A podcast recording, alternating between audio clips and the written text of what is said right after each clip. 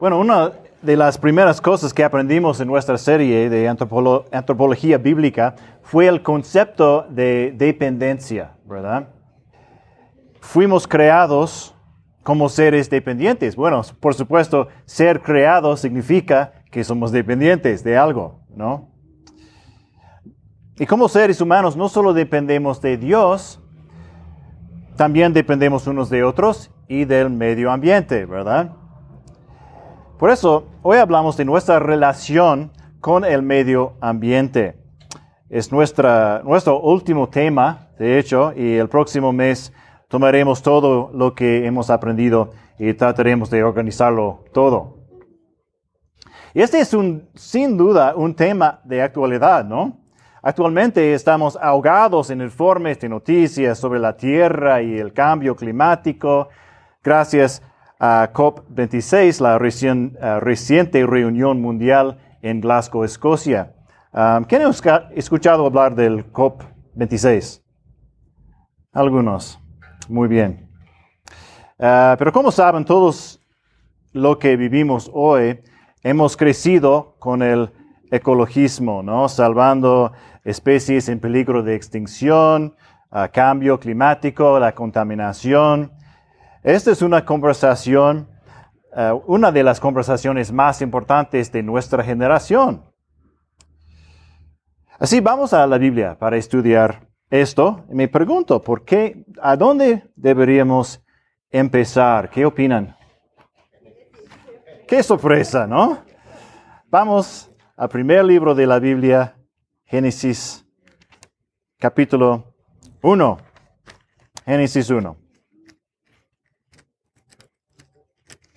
Por supuesto.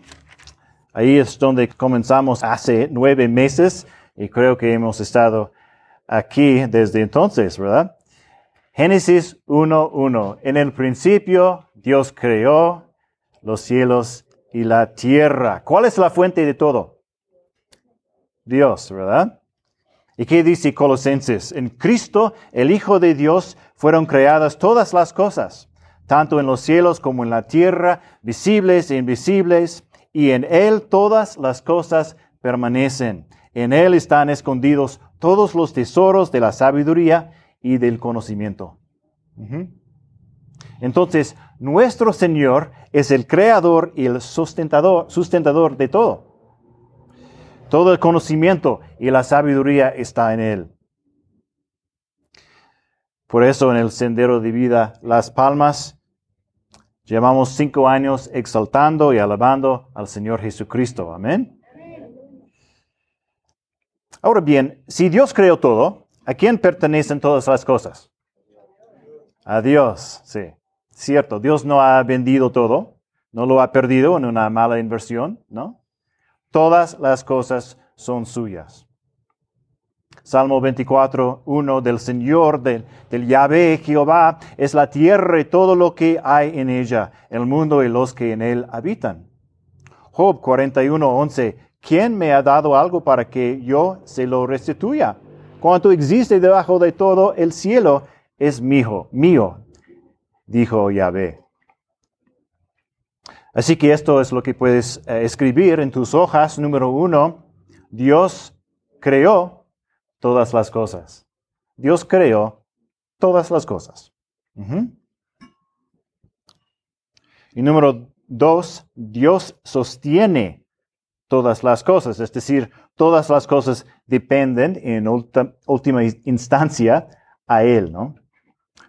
Dios sostiene todas las cosas. Número tres, Dios es dueño.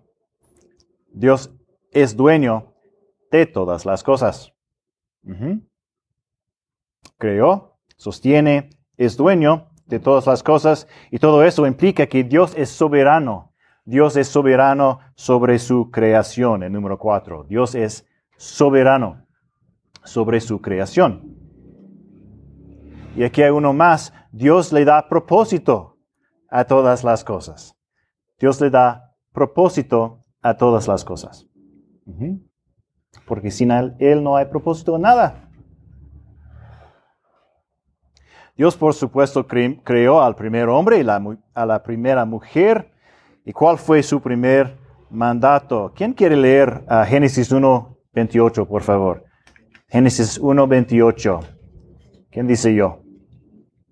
Gracias, Esther. Y los bendijo Dios y les dijo, fructificad y multiplicaos Llenad la tierra y sojuzgadla, y señoread en los peces del mar, en las aves de los cielos y en todas las bestias que se mueven sobre la tierra. Gracias.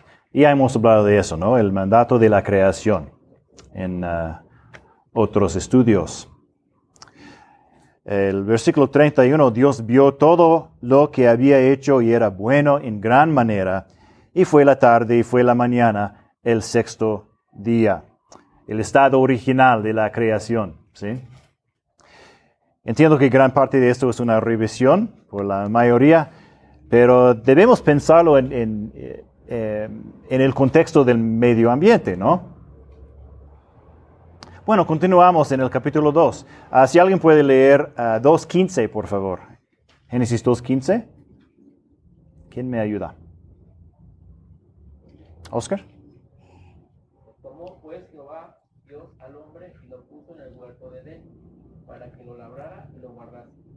Ok, gracias. Todo esto es parte del propósito de Dios uh, que Dios uh, da originalmente a los primeros humanos, ¿no? Ahora, hagamos una pausa por un momento. El ecologismo ha sido un gran debate, ¿no? En nuestras vidas. Y por supuesto, la iglesia ha sido parte de la conversa conversación. A veces los incrédulos han acusado a los cristianos de descuidar el medio ambiente o de no preocuparse eh, por la tierra, ¿no? No nos gusta que nos llamen malas personas y no, no nos gustan los conflictos, ¿verdad? Entonces, esta ha sido la respuesta común muchas veces de los creyentes. Bueno, mira lo que dice la Biblia en Génesis 1 y 2. Estos versículos significan que debemos ser administradores de la tierra como cristianos, ¿verdad? Somos responsables de cuidarla.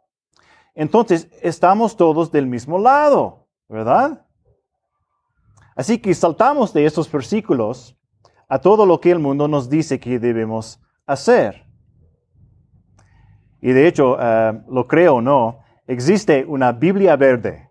Hay una Biblia verde que puedes comprar. Escuchen la información promocional de la Biblia verde. Y bueno, es, es una Biblia normal, pero bueno, escuchen. La Biblia verde equipará y alentará a las personas a ver la visión de Dios para la creación y les ayudará a participar en el trabajo de sanarla y sostenerla. Con más de mil referencias a la tierra en la Biblia, en comparación con 490 referencias al cielo y 530 referencias al, al amor, ay, qué mala hermenéutica, ¿verdad? Bueno, la Biblia transmite un mensaje poderoso para la tierra. Esta edición, letra verde, de la Biblia, destacará las escrituras en tinta verde que enseñan sobre el cuidado de Dios por la creación y cómo Dios interactúa con la creación en un esfuerzo por generar una mayor conciencia de cómo este mensaje está tejido en el Antiguo y Nuevo Testamento. Los ensayos de destacados conservadores conservacionistas y teólogos sobre cómo leer la Biblia a través de una lente verde, así como un índice de temas verdes y una guía de senderos de la Biblia verde para el estudio personal, se combinarán con enseñanzas a lo largo de los siglos para mostrar a las personas lo que es cuidar la creación de Dios, no solo un llamado, sino un estilo de vida. Bueno, no, no compres esa Biblia, por favor. Bueno, hemos visto esta estrategia antes, ¿verdad? Saque una frase, una idea bíblica fuera del contexto, como amarás a tu prójimo, ¿verdad? Amarás a su prójimo. Redefinirla y utilizarla, utilizarla para promover lo que el mundo quiere promover. Y esto crea un falso consenso. E, e, en otras palabras, parece que todos están de acuerdo, todos del mismo lado, pero eso tal vez no es el caso. Eh, alguien vino a hablar conmigo en la gasolinera el otro día para mostrarme un, un producto maravilloso, ¿no? Y no estaba interesado en este momento. Entonces ella dijo, ¿no te gustan los regalos gratis? Bueno, hoy no, gracias. ¿No te preocupas por el medio ambiente? Eh, gracias. Bueno, por supuesto, si ella realmente quisiera darme algo gratis que salvaría el mundo, mejor escuchar, ¿no? Pero em, tengo la sensación que había un significado detrás, diferente atrás de sus palabras, ¿verdad? Tal vez algo por vender, no sé.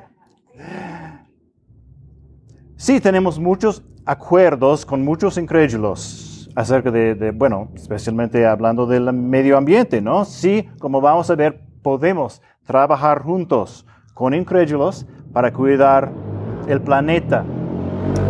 Pero como hemos visto en los últimos meses, muchas veces nuestros acuerdos son muy superficiales. Mira las primeras cosas que tienen en sus, sus hojas. ¿Cuántas de esas cosas aceptan los incrédulos? ¿Sí? Así que no tomemos Génesis 1 y 2 y tratemos de incluir todas las ideas del mundo sobre el cambio climático y la conservación. Vamos a profundizar un poquito más. Bueno, todos sabemos lo que pasó eh, en Génesis 3, ¿no? El hombre y la mujer pecaron rebelaron contra el Creador, Dios. Y Dios puso una maldición sobre su creación. Ah, leamos acerca de lo que Dios le dijo a los humanos. Génesis 3, eh, voy a empezar en el versículo 16. Dios hablando aquí, a la mujer dijo, en gran manera multiplicaré tu dolor en el parto. Con dolor darás a luz los hijos con todo, tu deseo será para tu marido y él tendrá dominio sobre ti. Entonces el Señor dijo a Adán, por cuanto has escuchado la voz de tu mujer y has comido del árbol del cual te ordené, diciendo, no comerás de él, maldita será la tierra por tu causa. Con trabajo comerás de ella todos los días de tu vida. Espinos y cardos te produciré, producirá y comerás de las plantas del campo. Con el sudor de tu rostro comerás el pan, hasta que vuelvas a la tierra, porque de ella fuiste tomado, pues polvo eres, y el polvo volverás. Y así el propósito de Dios que Dios le dio a los humanos continúa, pero está maldito. En sus notas, sean fecundos y multiplíquense pero ahora, ¿con qué? Con dolor, ¿verdad? Con dolor. Sométenla, ejercen dominio, pero ahora hay enemistad, enemistad entre humanos y animales y comerás de la tierra con duro trabajo y sudor, ¿no? Con enemistad.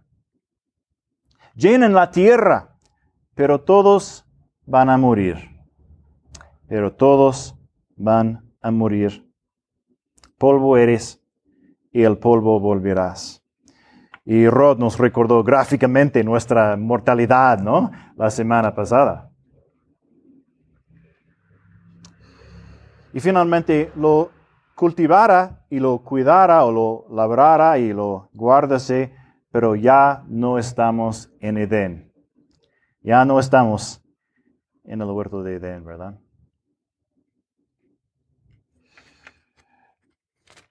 Bueno, en Génesis 9, Génesis capítulo 9,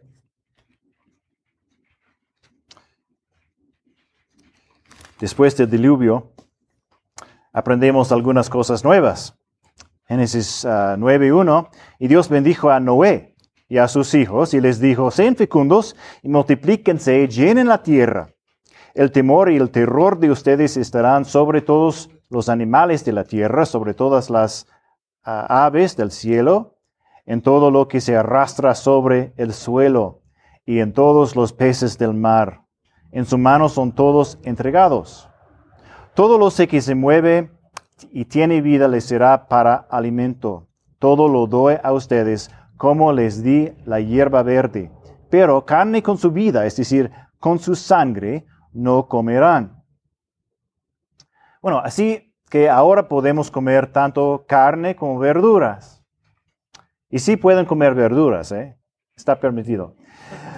Matar a un animal para comerlo no es mal, pero matar a un humano es diferente, ¿verdad? ¿Por qué? Bueno, cinco. De la sangre de ustedes, la vida de ustedes, ciertamente pediré cuenta. A cualquier animal y a cualquier hombre pediré cuenta. De cada hombre pediré cuenta de la vida de un ser humano. El que derrame sangre de hombre, por el hombre su sangre será derramada. ¿Por qué? Porque a imagen de Dios hizo él al hombre. En cuanto a ustedes, sean fecundos y multiplíquense, pueblen en abundancia la tierra y multiplíquense en ella. Asesinato y justicia tenemos aquí, ¿no? Y la confirmación de que debemos llenar la tierra. Y más adelante en el capítulo aprendemos que podemos tener familias con confianza de que Dios no enviará otra inundación, ¿no? Mundial, otro diluvio. Y entonces tenemos algunas instrucciones de Dios y sabemos que también hay un propósito fundamental, como correctamente dice el Catequismo ah, Menor de Westminster, se encuentra en sus hojas. Vamos a leerlo juntos, ¿ok? El fin, ¿listos? El fin principal del hombre es el de glorificar a Dios y gozar de Él para siempre. Romanos 11:36, porque de Él, por Él y para Él son todas las cosas. A Él sea la gloria para siempre. Amén.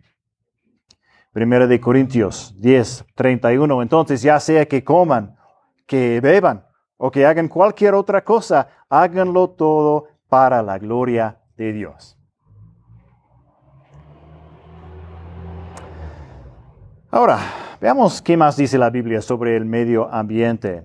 Ah, hubo algunas sorpresas para mí mientras estudiaba esto. De hecho, vamos al fin primero. Al fin. Sabemos que la creación está bajo la maldición la maldición de Dios. Pero ¿qué es el fin de nuestra historia actual? Ah, recordamos Romanos 8, pero vamos a buscarlo. Romanos capítulo 8.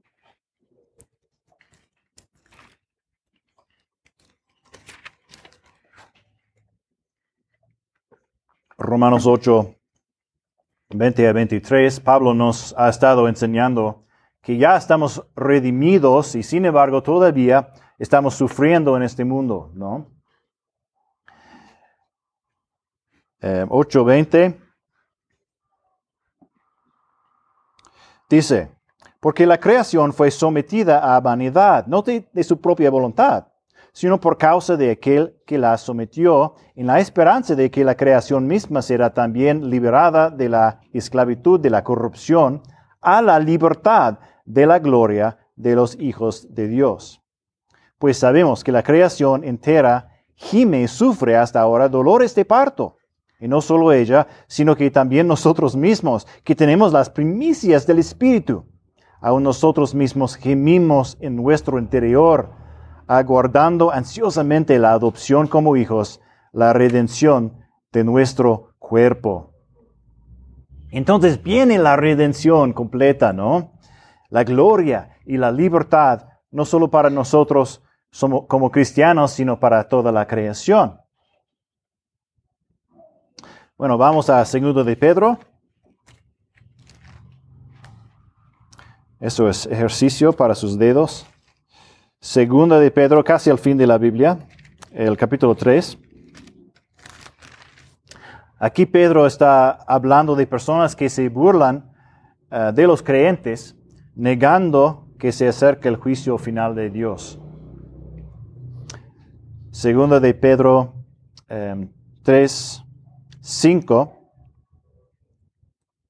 Pues cuando dicen esto, no se dan cuenta de que los cielos existían desde hace mucho tiempo y también la tierra, surgida del agua y establecida entre las aguas, por la palabra de Dios, por lo cual el mundo de, de entonces fue destruido, siendo inundado por el agua. 7. Pero los cielos y la tierra actuales están reservados por su palabra para el fuego, guardados para el día del juicio y de la destrucción de los impíos o los malvados. Em, versículo 11. Puesto que todas estas cosas han de ser destruidas de esta manera, ¿qué clase de personas no deben ser ustedes en, santa conducta y en piedad, esperando y presurando la venida del día de Dios, en el cual los cielos serán destruidos por fuego, y los elementos se fundirán con intenso calor? Pero según su promesa, nosotros esperamos nuevos cielos y nueva tierra, en los cuales mora la justicia. Entonces, ¿cómo renovará Dios el cosmos? Lo destruirá y lo rehará. La destrucción final de fuego no vendrá del hombre, ¿no? Vendrá de la mano de Dios mismo, su juicio. Así tenemos en Apocalipsis 21, al fin de la, Biblia, vi un cielo nuevo y una tierra nueva, porque el primer cielo y la primera tierra pasarán. Pasaron. Entonces, todo esto es temporal. También lo es mi camisa, pero aún así la lavo, ¿no? Y la cuido pero también sé que su propósito es temporal. ¿sí? Mientras tanto, Dios ha prometido que continuará el ciclo básico de la tierra, dijo Yahvé en Génesis 8:22. Mientras la tierra permanezca, la siembra y la siega, el frío y el calor, el verano y el invierno, el día y la noche nunca cesarán. Ahora, escuchan, eso no significa que la tierra no se calentará o enfriará o que se contaminará mucho, ¿no? O que no habrá desastres naturales o que los animales no se extinguieran. No es decir que no hay consecuencias si no cuidamos a nuestra tierra, ¿sí? Pero Dios sostiene los ciclos generales de la tierra y cuida a la humanidad en, un sentido general, ¿verdad? No tenemos miedo de un completo desastre absoluto como muchos hoy. Sabemos cómo termina la historia por la mano de Dios. De hecho, hay dos cosas importantes que vemos en la Biblia, ¿no? Primero, Dios nos ha dado instrucciones para cuidar al mundo. Y dos, Dios cuida al mundo y también juzga al mundo, ¿sí? Como su rey soberano. Bueno, ¿qué instrucciones o principios tenemos? Ya sabemos que hay principios generales en Génesis, ¿no? Lo cultivara y lo cuidara. Sean fecundos y multiplíquense, sométenla, ejercen dominio, cosas así. Y también hay principios en la ley de Moisés. Eh, por ejemplo, las leyes de reposo. Vamos a Levítico. Génesis, Éxodo, Levítico, tercer libro de la Biblia. Levítico 25. Levítico 25 si quieren buscarlo. Esta es una parte muy importante de la ley agrícola de Israel. Levítico 25, y empiezo en el versículo 1.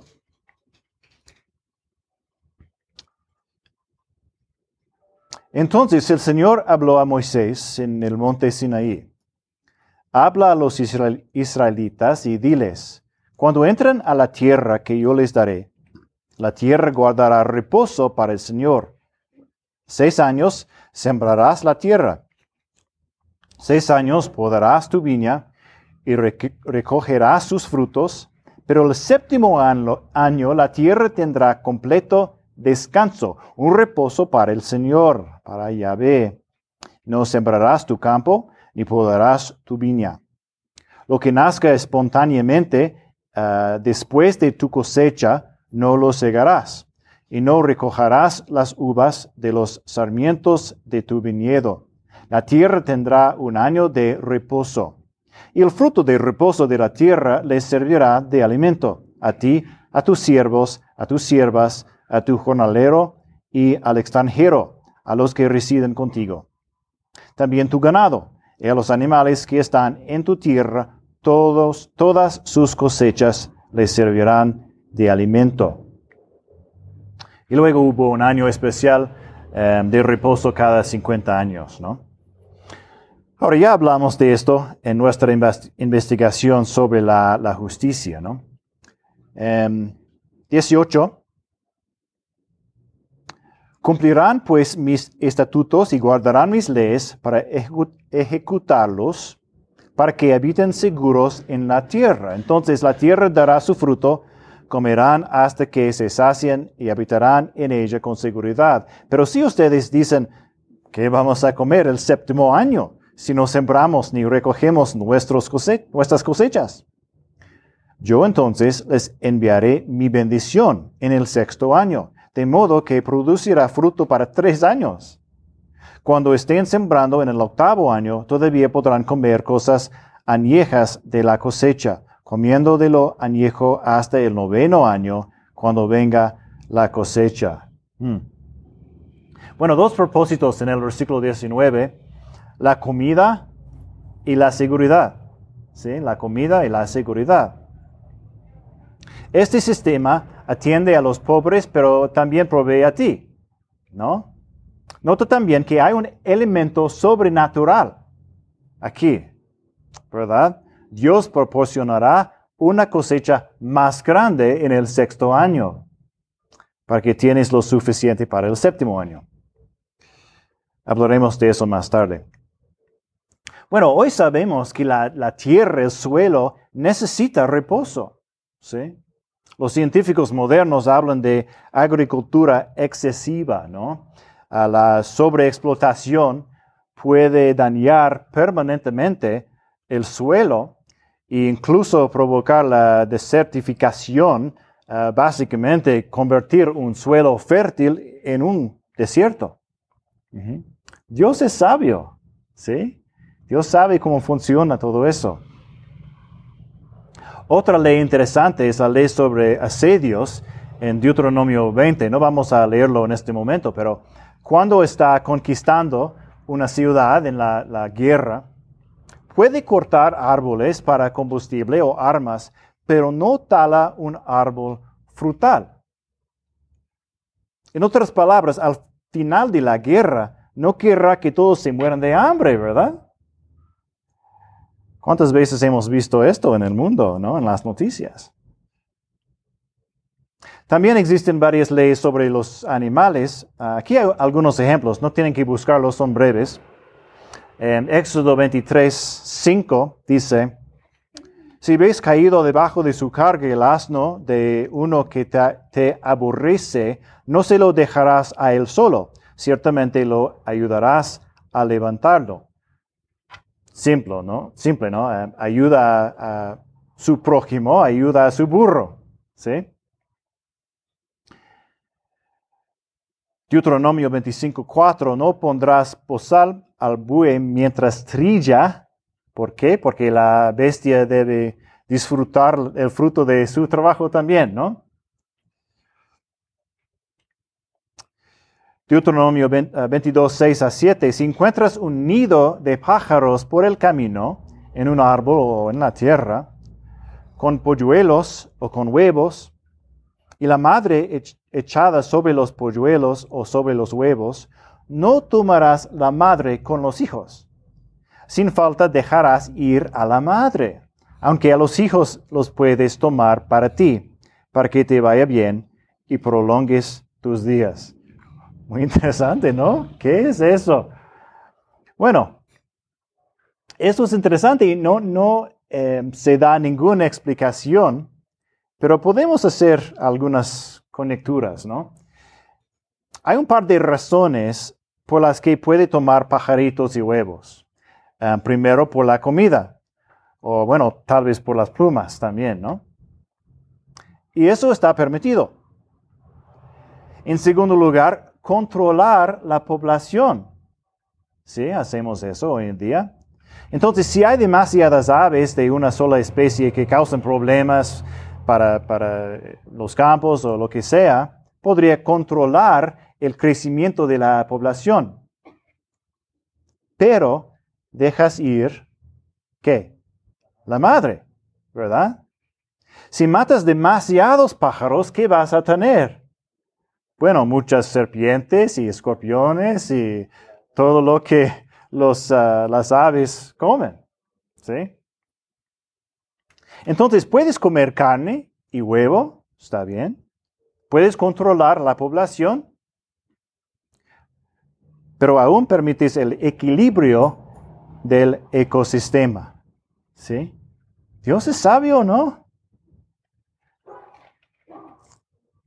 ¿Y cuál es la única explicación que se da en el pasaje? Para que te vaya bien y prolongues tus días. Bueno, manténlo en mente, manténlo en mente. Bueno, dos más del Proverbios, de Proverbios, Proverbios 12, 10.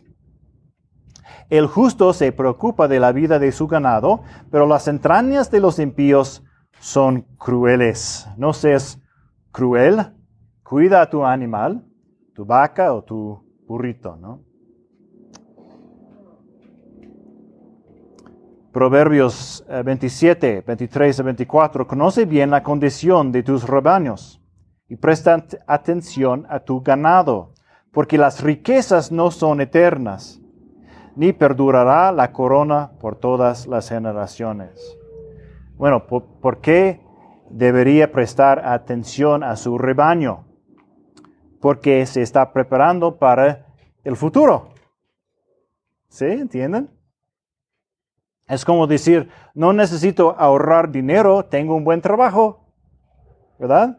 Este, no tengo que comer alimentos saludables, ya estoy sano. Mm. No, deberías pensar en el futuro y prepararte, ¿sí? Ahora, quiero que noten cuatro cosas ah, sobre lo que hemos estudiado hasta ahora.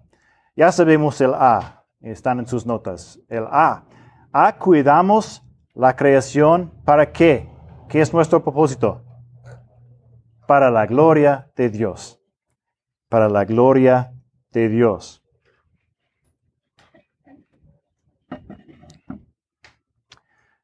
Pero una cosa, otra cosa muy clave en estos textos, ¿por qué nos preocupamos por los árboles, los animales y el grano? para que te vaya bien y prolongues tus días, ¿no? Para que la tierra dé su fruto y nuestra comunidad está segura. Estas leyes están muy centradas en el ser humano, en nosotros y en su familia, su comunidad, ¿verdad? Entonces el B, cuidamos la creación en beneficio de las personas. Cuidamos la creación en beneficio de las personas, calidad y duración de la vida. Cuidamos el huerto, ampliamos el huerto para la alimentación y en un mundo caído, la medicina, ¿no? Y el bien de las personas.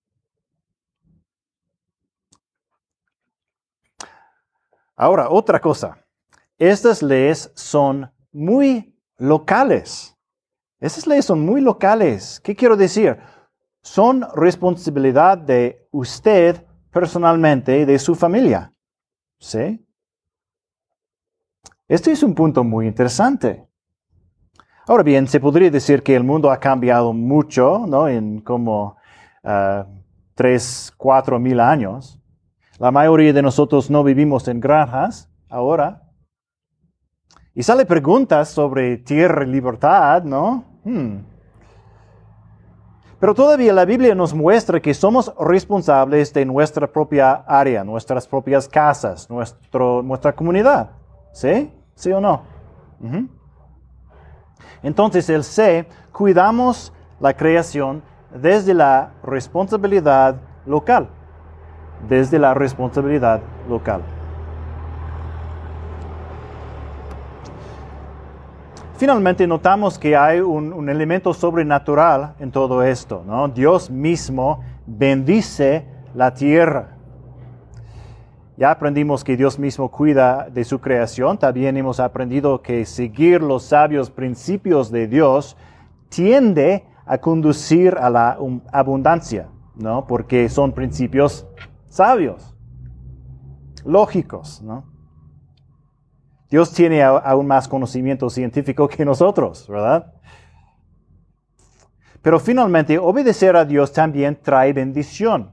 El de cuidamos la creación a través de nuestra obediencia general, nuestra obediencia general a Dios.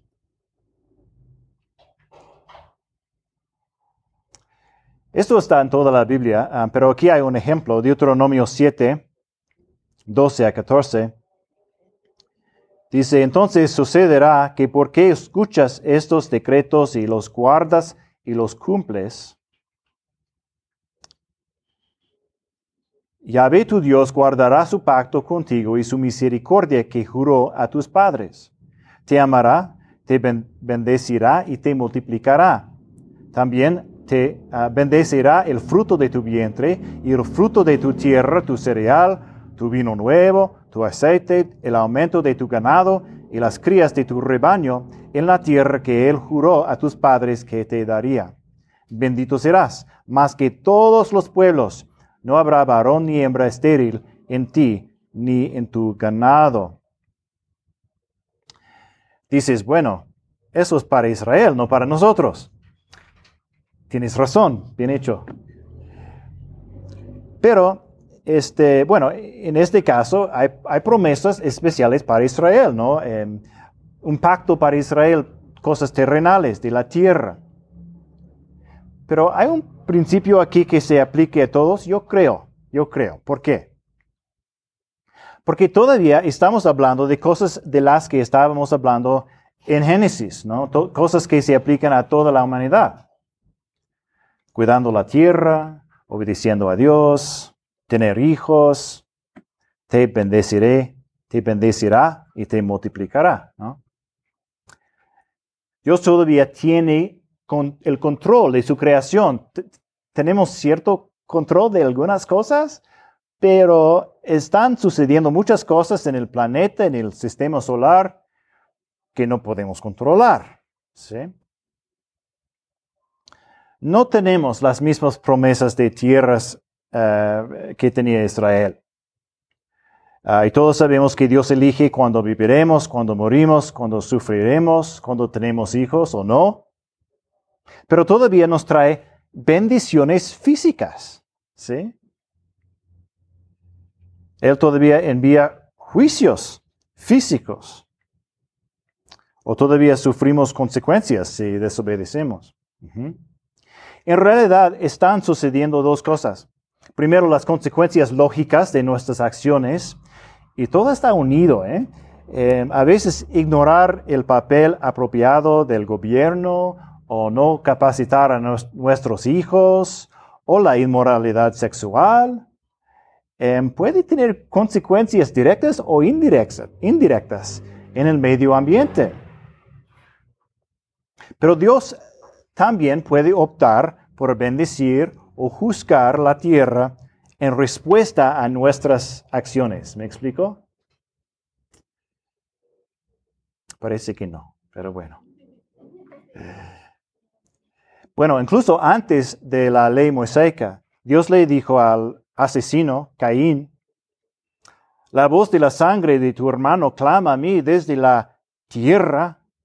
Ahora pues maldito eres de la tierra que ha abierto su boca para recibir de tu mano la sangre de tu hermano. Génesis capítulo 4.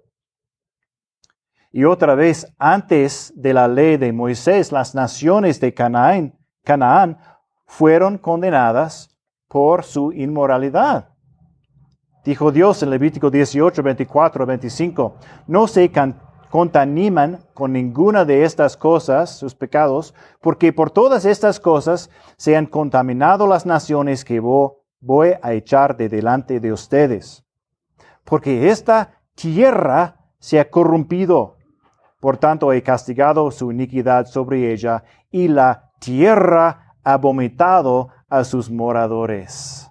La tierra, la tierra, la tierra ha vomitado a sus moradores. Hmm.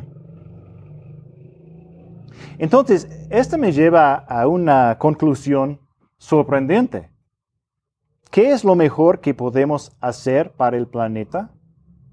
¿Cómo deberíamos celebrar el Día de, de la Tierra? Obedecer la palabra de Dios, ¿no? Obedecer la palabra de Dios.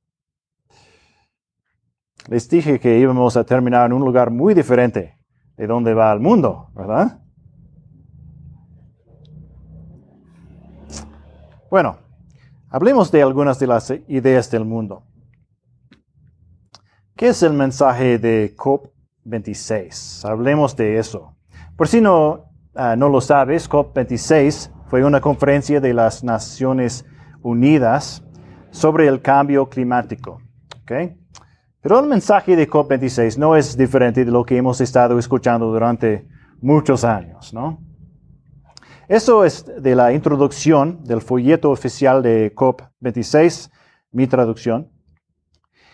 El cambio climático es el mayor riesgo que enfrentamos todos. En todo el mundo las tormentas, las inundaciones y los incendios, incendios forestales se están intensificando.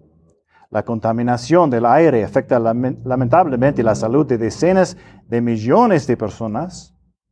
Y el clima impredecible también causa daños incalculables en los lugares y los medios de vida. Pero, aunque los impactos del cambio climático son devastadores, los avances para abordarlo están conduciendo a un aire más limpio, creando buenos empleos, restaurando la naturaleza y al mismo tiempo desatando el crecimiento económico. A pesar de las oportunidades, no actuamos con la suficiente rapidez.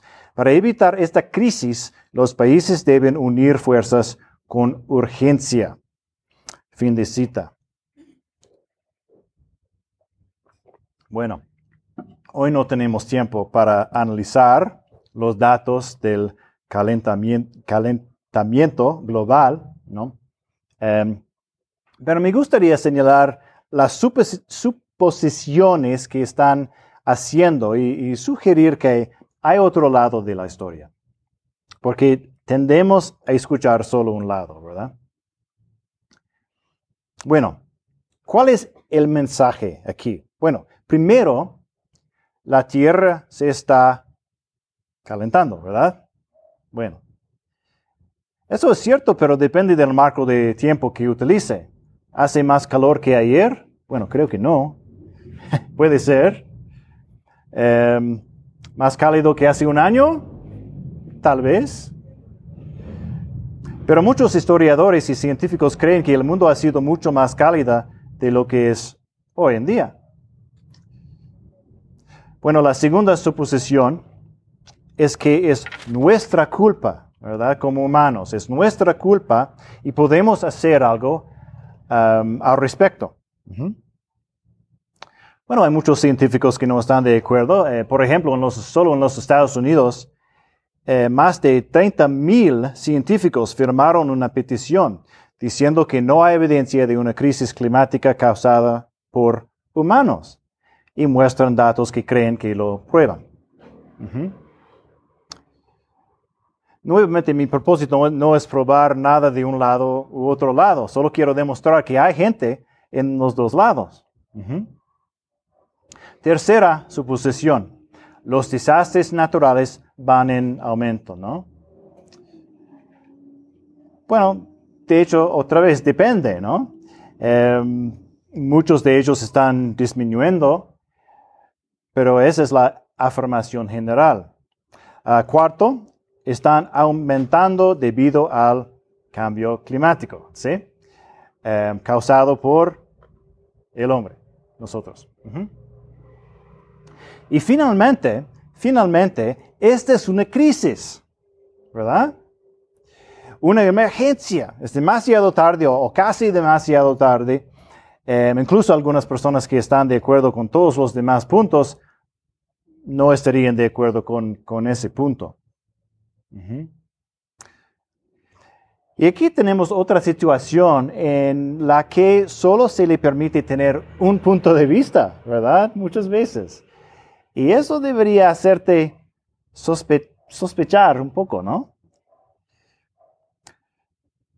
Recuerdo que em, hace muchos años ponían pequeños em, carteles en los secadores de manos, en los sanitarios, eh, que explicaban que eran mucho más respetuosos con el medio ambiente que los, las toallas de papel, ¿verdad?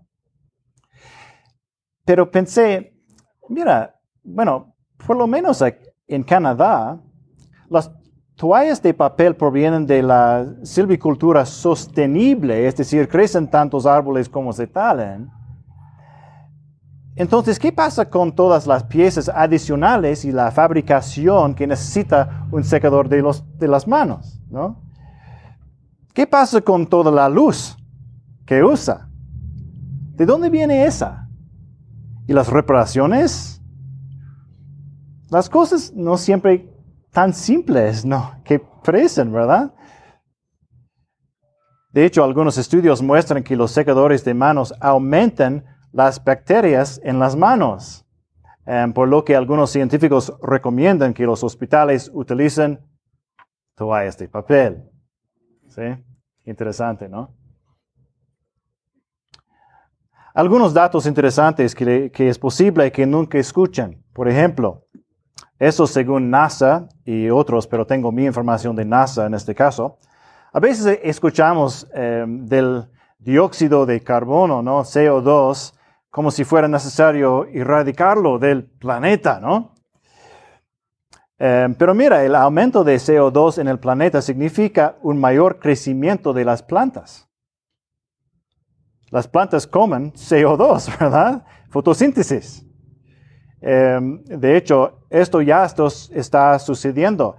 Hay mejores cosechas, más comida y los animales tienen más que comer. Em, en, un planeta, en, nuestro planeta, ¿no? Cuando aumenta el CO2. Hmm. Y mucha gente está preocupada por las llamadas tecnologías sostenibles, ¿no? Por ejemplo, la energía eólica. Eh, energía del viento suena genial, ¿no? Hasta que se dé cuenta de que las turbinas eólicas necesitan reparaciones constantes, constantes. Eh, matan pájaros muchas veces, ocupan tierras agrícolas y bueno, a veces se destruyen bosques para construir parques eólicas. He visto eso. Em, y los minerales y las piezas se envían desde todo el mundo utilizando, ¿qué? Petróleo, por supuesto. Hmm. El plástico es uno de los demonios de hoy, ¿verdad? El plástico, bolsas de plástico. ¿Pero qué? ¿No nos ha permitido almacenar alimentos de manera fácil, sano, seguro? Compartir medicamentos y protegernos de enfermedades, ¿verdad? Y ahora sabemos que se puede convertir en un combustible limpio, los plásticos. Sí, debemos usarlos con cuidado, ¿verdad? Prudencia. Pero el plástico es un gran beneficio para nuestra comunidad. Bueno, hay varios lados a cada historia, ¿no? Y si no hay un debate público porque no está permitido, es mucho más difícil encontrar la verdad, ¿no? Eso es todo lo que quiero señalar. Bueno, ahora, antes de tener algunos minutos en grupos, vamos um, bueno, veamos cómo se junta todo eso, ¿no? Ah, voy a usar un documento. El documento es em, el diseño de las Naciones Unidas para la restauración de ecosistemas. Y lo siento, aunque el, sitio web del Gobierno de México habla de ese documento, no puedo encontrarlo en español. Así que traduciré. O mejor en inglés, o no, tal vez no. Bueno, si has estado escuchando por los meses, últimos meses, recuerdas la casa, ¿no? De qué estuvimos hablando, eh, hablado. ¿Qué es la casa? ¿Recuerdan eso? Ayúdame.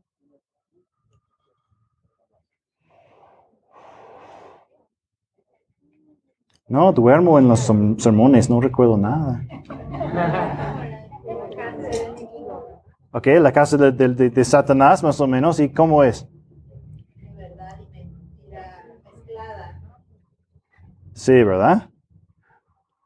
Bueno, eso es, esa es la idea. Em, Satanás mezcla la verdad con, con, las mentiras para construir su casa. Y bueno, las mentiras no son nada, no, son cosas que no existen. Por lo que la casa está realmente a medio construir, ¿sí? Pero luego usa esa casa para atacarnos, ¿sí?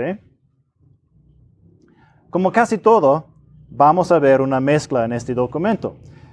Bueno, tiene 10 principios que respaldan restauración de ecosistemas y voy a leer ah, solo cuatro de los 10. Número uno, contribución global. Por supuesto, siguiendo a las Naciones Unidas, ¿verdad? Bueno, dos, compromiso amplio. Todos están involucrados, especialmente los grupos subrepresentados. ¿Y quién decide quién está subrepresentados? Bueno, ah, dan algunos ejemplos en el documento. Comunidades locales, pueblos indígenas, minorías étnicas, mujeres, jóvenes y personas LGBTIQ, etc. Hmm. Y de acuerdo, que queremos todos ayudando al cuidar a nuestro planeta, ¿verdad? ¿Estamos de acuerdo? Pero hay más aquí. Escuché el ah, panel interreligioso que tuvieron en el COP26 y uno de los panelistas de una tradición cristiana lo explicó así, y por supuesto eso es un paráfrasis. Nuestro problema en el mundo es que hemos centrado en la responsabilidad personal pero eso a menudo no funciona porque la gente no tiene la capacidad. Bueno, pobrecitos, ¿no? Entonces necesitamos cambiar el sistema. Necesitamos un control de arriba hacia abajo. En lugar de centrarnos en la responsabilidad personal, debemos centrarnos en la justicia social. Por ejemplo, transferir fondos de países ricos a personas con un tono de piel más oscuro etcétera, etcétera, etcétera, etcétera. ¿Mm? De vuelta a la justicia social de nuestra investigación sobre la justicia, si recuerdan eso. Y ahora vamos a escuchar frases, la frase ah, justicia clamática. ¿Sí? ¿Han escuchado eso? Justicia clamática, que de hecho no es justicia bíblica. En otras palabras, la respuesta al problema no es que deba dejar de usar su, coche, su automóvil. La respuesta es el neomarxismo. ¿Sí? La respuesta es que las personas inteligentes y poderosas deciden quién debe recibir el dinero y cómo deben ser los sistemas, de arriba abajo. ¿Ves cómo encaja todo de nuestros, nuestras investigaciones? Interesante, ¿no? ¿Y cómo puedes convencer a la gente de estas cosas? Bueno, temor, ¿sí? Sucederán cosas terribles si no escuchas a los expertos que tenemos. ¿Debe ser el miedo nuestra motivación como cristianos? Bueno, cuatro, eh, beneficios para la naturaleza y las personas. Y dice, la restauración de ecosistemas tiene como objetivo lograr el más alto nivel de recuperación para la biodiversidad, la salud y integridad de los ecosistemas y el bienestar humana, humano. Observa qué es lo último. bienestar humano, ¿verdad? Esto es muy común. Mucha gente cree que la población humana necesita ser mucho menor que lo es hoy. Muchos dicen que debemos tener entre 500 millones y 3 mil millones de personas en total en el mundo y nada más, nada más. Esto a menudo se basa en estudios de Paul Ehrlich de la Universidad de Stanford. Y si promueven el control de la natalidad o incluso la, esterilización, David Graber, un biólogo de los servicios de parques nacionales de los Estados Unidos, escribió, no nos hemos convertido en una plaga sobre nosotros mismos y sobre la tierra. Hasta que el Homo sapiens desee reunirse con la naturaleza, algunos de nosotros solo podemos esperar la virus adecuada para venir. 1989. Hmm. Mucha gente ha dicho cosas así en momentos de descuidado, pero normalmente es más oculto.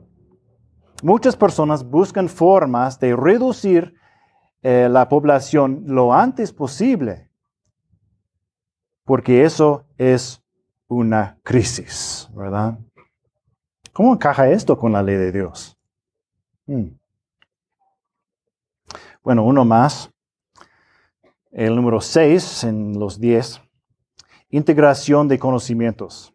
Y dice, la restauración de ecosistemas debe esforzarse por integrar todos los tipos de conocimientos, incluidos, entre otros, formas de conocimiento indígenas, tradicionales, locales y científicas, y prácticas para lograr un mayor parentesco con la naturaleza, cooperación y eficacia. Bueno, ahora, escuchan, porque esto es muy común, muy común. Esto no significa, que necesitamos información de todos, porque tú sabes yo, algo que yo no sé. ¿sí? No significa que necesitamos perspectivas diferentes. Estoy de acuerdo con ambos, ¿sí? Cierto, cierto. En cambio, esto dice que debemos introducir otras formas de conocimiento. En otras palabras, no necesitamos usar el método científico, la lógica o la verdad absoluta. La ciencia era solo una cosa posible en la lista, ¿verdad? Solo una, y la última, la última. Porque hay muchas formas de conocer. El paganismo es un ejemplo y es muy popular hoy, ¿no? Entonces, decidimos qué es la verdad o decidimos cuándo vamos a usar la verdad o qué lo vamos a usar en lugar de la verdad, ¿sí? Cuando escuchas a todas las personas importantes hablar sobre lo que van a hacer para salvar la tierra, recuerda que esto es parte de su método. ¿sí? Muchas veces atacan la verdad de Dios. Deja de asumir que personas en altos cargos con títulos importantes te están diciendo la verdad. ¿Sí? Hay cosas buenas aquí, ¿cierto? Pero ¿qué se han introducido de contrabando? Niega la verdad de Dios y haz la tuya, ¿no?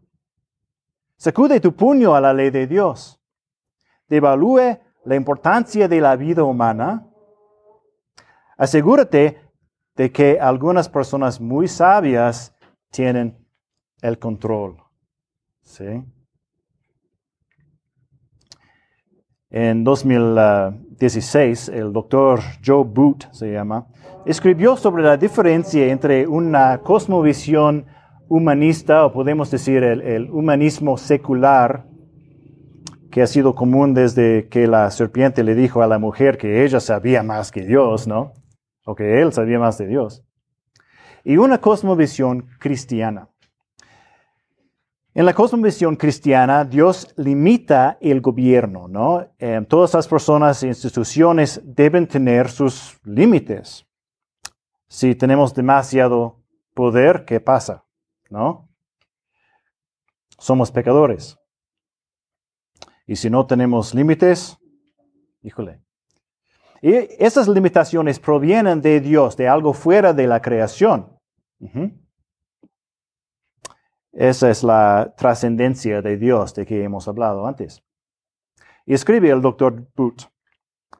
Los filósofos y estadistas paganos favorecían el estatismo, el culto al emperador y la tiranía. Una de las razones de esto fue que su cosmovisión humanista postulaba en un impersonalismo último, en el que el hombre está condicionado por un entorno impersonal y no por un Dios personal. Como tal, el pensamiento pagano requiere un estado poderoso y sacerdotal para salvar al hombre del medio ambiente que lo rodea. En otras palabras, en el mundo real, el hombre es libre porque está hecho a imagen de Dios, ¿no? Y es responsable ante alguien fuera del universo. Pero en el humanismo secular, el hombre está condicionado por su entorno, porque no hay nada más, ¿verdad? Y es tan fatalista por lo que la verdadera libertad es imposible. Estamos e-, en una caja y no, no hay nada fuera de la caja. ¿Me explico? Debemos ser coaccionados por el sacerdote rey emperador poderoso. Escucha a la gente hablar sobre el ambientalismo, escucharás lenguaje religioso, ¿no? Muchas veces. El fin del mundo, la salvación, el arrepentimiento, todo está allí, pero no es la verdadera religión, ¿sí? Entonces la respuesta del mundo a los problemas de la naturaleza es colocarte en una caja aún más pequeña. Puedes tener libertad en la caja, pero el gobierno lo cuidará y lo limitará como quiera. Y debes creer que la, la, caja tiene sentido, la caja es todo lo que hay. La caja es todo lo que es importante para ti. Bueno, muchas personas que no son cristianas están haciendo cosas buenas para el medio ambiente. Gracias a Dios, gracias a Dios. A menudo podemos trabajar juntos, gracias a Dios. Pero recuerda que Cristo es el Señor de la creación. Él es la verdad. Haz preguntas. Investiga, ¿no? No tengas miedo de ser diferente. Asume la responsabilidad personal. Y no se sorprenda cuando se encuentre haciendo lo que el mundo odia. ¿Sí? Bueno, vamos a pasar algunos minutos en grupos para hablar de, algunas cosas. Eh, bueno, me gustaría por lo menos clarificar una cosa. Este, es muy interesante tener em, este estudio y también la dedicación, presentación de Josué, porque bueno, no creo que tenemos demasiadas personas en el planeta. ¿eh? eh se dice que eh, ya tenemos más bebés que lo normal después de la pandemia aquí en México. Y sí es cierto, gracias a Dios. Qué bueno, gracias a Dios algo interesante de, bueno, una cosa es que tenemos mucho espacio ¿eh? aquí en México y si no tenemos espacio, hay mucho espacio en Canadá y podemos ir por allá. Pero, pero alguna cosa que tenemos que recordar también es que cuando tenemos muchos hijos, tenemos muchos recursos para el futuro, ¿no? Especialmente cuando tenemos hijos que, tienen, que son cristianos, que tienen un interés en ciencia, en las ciencias, las matemáticas, y que hacen sus tareas, ¿qué vamos a encontrar? Vamos a encontrar muchos, muchas soluciones de los problemas que nos enfrentan hoy, hoy en día, ¿no? Vamos a tener, a inventar nuevas cosas, nuevas maneras de generar la energía y todo eso. Entonces, no, es, es bueno tener familias grandes y gracias a Dios por todos los, los uh, bebés, niños, hijos, jóvenes, adultos, todos aquí uh, damos gracias a Dios. Bueno, todo eso es un tema importante, ¿no? Muy importante. Y debemos asumir la responsabilidad personal y local de cuidar la creación de Dios. Amén.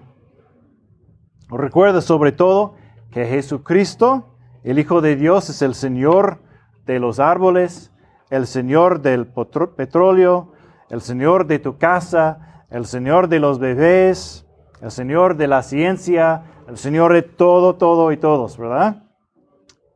Al Dios soberano, el Rey de reyes y Señor de señores, el único que tiene inmortalidad y habita en luz inaccesible, a quien ningún hombre ha visto ni puede ver, a Él sea la honra y el dominio eterno. Amén. Gracias.